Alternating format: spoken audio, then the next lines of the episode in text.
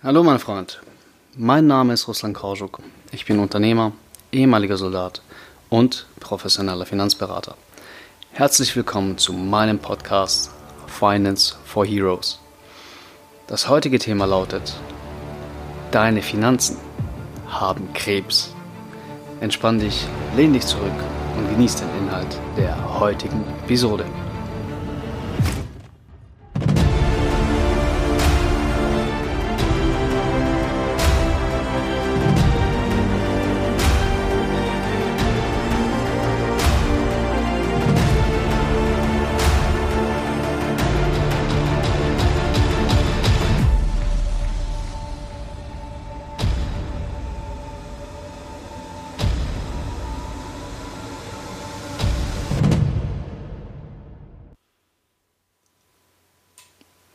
Oh ja, du hast richtig gehört. Deine Finanzen haben Krebs. Es hat dir bisher einfach nur niemand gesagt und davon mal abgesehen ist es den allermeisten Menschen überhaupt nicht bewusst. Damit du nachvollziehen kannst, was ich damit meine, müssen wir uns mal anschauen, was Krebs eigentlich ist und wie die ganze Geschichte funktioniert. Krebs, mein Lieber, ist nämlich eine richtig beschissene Krankheit. Das liegt nicht nur daran, dass besonders wenige Menschen es schaffen, diese Krankheit zu überleben und die allermeisten einen langsamen, qualvollen Tod sterben, sondern auch daran, dass sie verdammt hart zu entdecken ist. Und wenn die Krankheit sichtbar an die Oberfläche kommt, ist es in den meisten Fällen schon viel zu spät. Das Ganze funktioniert folgendermaßen. Wir Menschen, wir haben brutal viele Zellen in unserem Körper. Das sind die kleinsten Einheiten des menschlichen Körpers. Diese sind weitestgehend dafür verantwortlich, dass wir als Menschen überhaupt leben können, weil sie in der Lage sind, Nährstoffe aufzunehmen und diese in Energie umzuwandeln und nutzbar zu machen. Und außerdem enthalten sie unser komplettes Erbgut. Allerdings sind die Dinge auch mega anfällig für Viren und Erkrankungen. Unser Immunsystem, das hält uns am Leben, indem es kranke Zellen zerstört. So kann man das zumindest stark vereinfacht ausdrücken. Und jetzt kommt eine Besonderheit. Zellen haben nämlich auch die Eigenschaft, dass sie sich teilen können. Also aus 1 macht 2. Das ist einerseits mega genial. Dadurch altern wir nämlich nicht so schnell und bleiben gesund, weil dann die vom Immunsystem ausgeschalteten kranken Zellen durch neue frische Zellen ersetzt werden. Andererseits liegt auch in der Zellteilung der Hund begraben. Bei der Zellteilung kann es nämlich zu Fehlern kommen. Das heißt, die Erbinformationen aus der gesunden Zelle werden bei der Teilung falsch übertragen und aus einer Zelle X werden eine Zelle X und eine Zelle Y. Diese Fehler nennt man Mutation. Die mutierten Zellen werden resistenter gegen das Immunsystem und mit jeder weiteren Zellteilung werden die Mutationen stärker und stärker. Und das geht so lange, bis aus einer einst gesunden Zelle eine Krebszelle wird. Und eine Krebszelle ist ein richtig harter Motherfucker. Das Immunsystem kann hier nämlich so ziemlich gar nichts anhaben. Der Kampf Immunsystem gegen Krebszelle ist verhältnismäßig ungefähr so, wie wenn ein Gefreiter sich mit einem Stabsfeldwebel anlegt. Da ist die Sprengung vorprogrammiert. Und dadurch, dass das Immunsystem hier nichts anhaben kann, kann sich die Krebszelle beliebig oft teilen und unkontrolliert vervielfachen. Diese unkontrollierte Vervielfachung und Ausbreitung der kranken Zellen macht den Körper immer schwächer und schwächer, führt zu Tumoren und letzten Endes in den meisten Fällen auch zum Tod. By the way, an dieser Stelle mal ein Fun Fact. Bei der Chemotherapie wird die Zellteilung extrem unterdrückt, damit sich der Krebs nicht weiter ausbreiten kann. Und da die Zellen in den Haaren sich im gesunden Zustand extrem oft teilen, damit die Haare stark bleiben, fallen die Haare bei der Chemotherapie aus. So als nice to know nebenbei. Wie auch immer, kommen wir zurück zum eigentlichen Thema. Zusammengefasst kann man also sagen, dass die unkontrollierte Ausbreitung der Krebszellen das Immunsystem einfach brutal überfordert und je mehr Krebszellen es gibt, desto weniger Überlebenschance hat man. Und hier kann man das Ganze natürlich noch fördern, indem man nach der Krebsdiagnose fleißig weiter raucht, saufen geht, regelmäßig Junkfood in sich reinballert und möglichst wenig Sport treibt. Ne? Im Bereich der Finanzen findet sich ein absolut ähnliches Muster wieder. Hier heißt das Ganze allerdings nicht Krebs, sondern Inflation. Und du hast diesen Begriff garantiert schon mal gehört. Nur hat dir genau wie bei Krebs bisher noch niemand erklärt, was das Ganze eigentlich ist und wie die ganze Geschichte funktioniert. Inflation bedeutet, dass dein Geld an Kaufkraft verliert, also dass es weniger wert wird. Vereinfacht dargestellt funktioniert das Ganze ungefähr so. In unserem Wirtschaftssystem werden die Zellen durch Geld repräsentiert. Geld wird durch die Europäische Zentralbank oder auch kurz gesagt EZB gedruckt und in den Umlauf gebracht. Das heißt, die EZB gibt deiner Hausbank Geld und deine Hausbank kann dir dann einen Kredit vergeben. Die EZB ist also sowas wie die Bank, bei der deine Hausbank ihr Girokonto eröffnet. Na? Da kannst du als Privatperson kein Konto eröffnen. Und je mehr Geld die EZB in den Umlauf bringt, also je mehr Zellen es im System gibt, desto höher ist die Inflation. Und desto weniger ist das Geld wert. Das liegt daran, dass die Nachfrage nach Waren, Dienstleistungen und nach Zeug, was man sich kaufen kann, bei den Leuten steigt, wenn sie mehr Geld zur Verfügung haben, wenn mehr Geld vorhanden ist. Dadurch können Unternehmen, Firmen höhere Preise ansetzen und das bedeutet wiederum, dass man sich mit demselben Geldbetrag, mit dem man sich vor, keine Ahnung, zehn Jahren noch zwei Kugeln Eis kaufen konnte, heute nur noch eine Kugel Eis kaufen kann. Lange Rede, kurzer Sinn, Inflation entwertet dein Geld. Aktuell, also im Oktober 2019, liegt die Inflation bei 1,2 Prozent. Das bedeutet, dass dein Geld im Vergleich zum Vormonat um 1,2 Prozent weniger Kaufkraft hat. Es ist 1,2 Prozent weniger wert.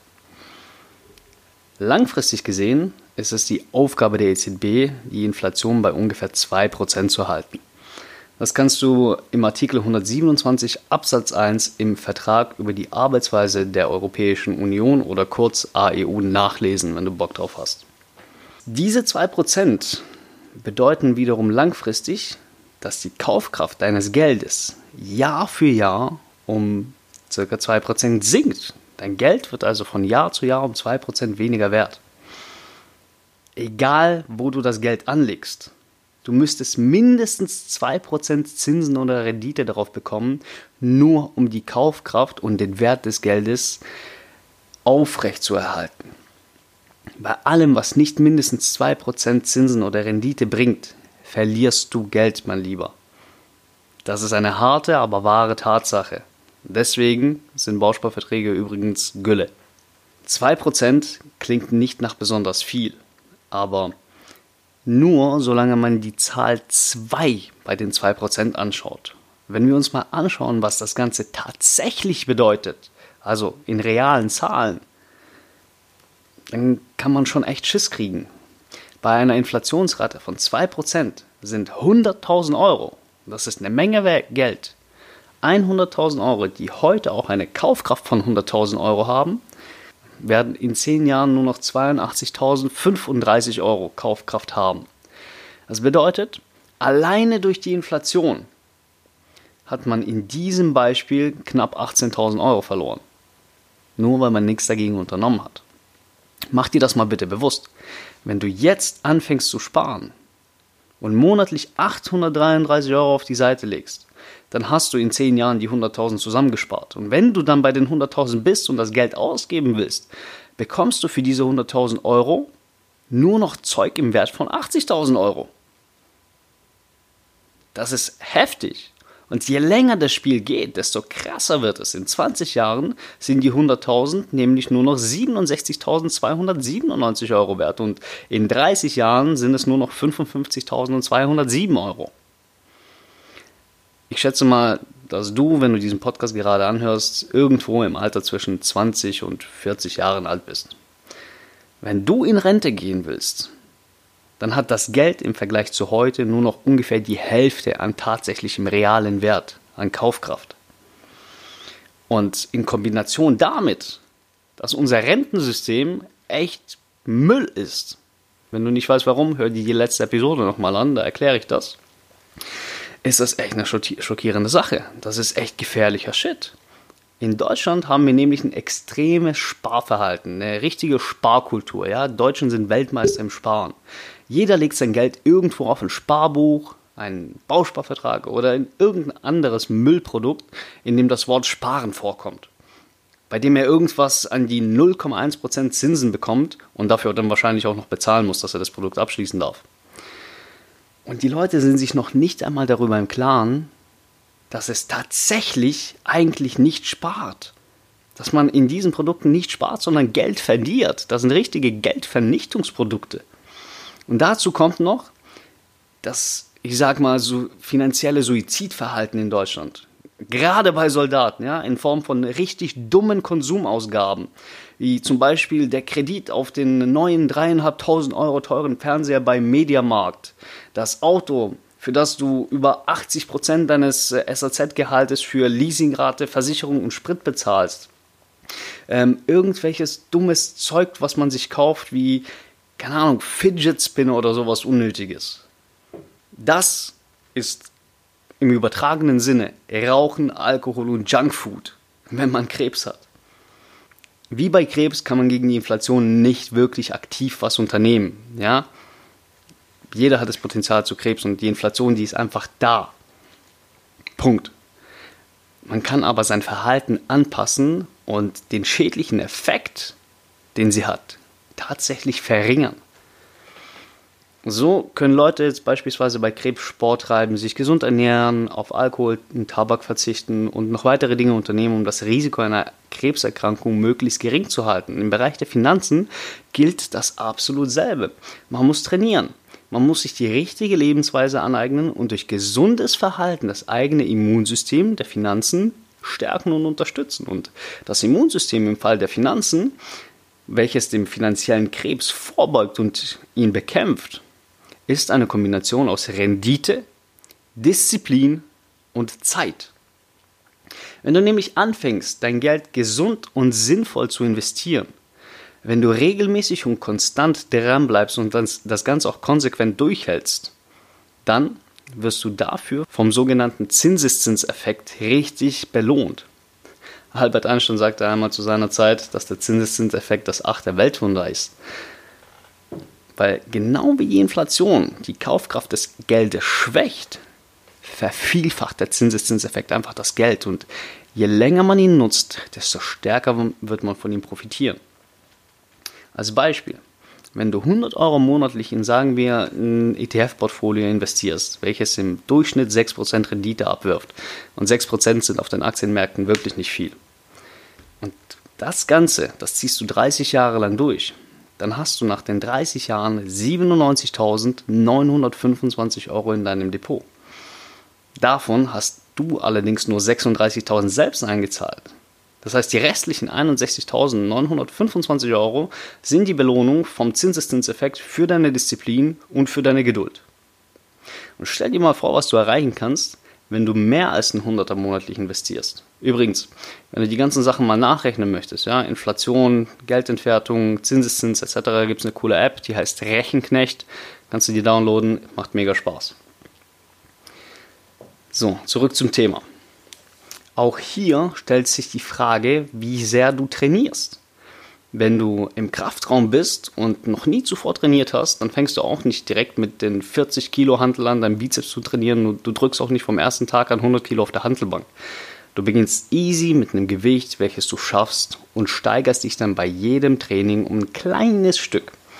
Und genau dasselbe ist es auch mit dem Investieren du fängst nicht direkt an, monatlich 500 Euro zu investieren oder 10.000 Euro, die du auf die Seite gespart hast, irgendwo in Investment zu tätigen, wenn du keine Ahnung davon hast. Du beginnst erstmal mit einem Betrag, den du handeln kannst. Ein Betrag, bei dem du dich wohlfühlst. Das können jetzt, keine Ahnung, 25, 50, 100 Euro sein, 200 Euro. Da, wo deine Wohlfühlgrenze eben ist. Dann machst du das eine ganze Weile, beobachtest das und dann siehst, wie das Ganze funktioniert und bekommst höchstwahrscheinlich mehr Sicherheit, mehr Souveränität und hast Lust drauf.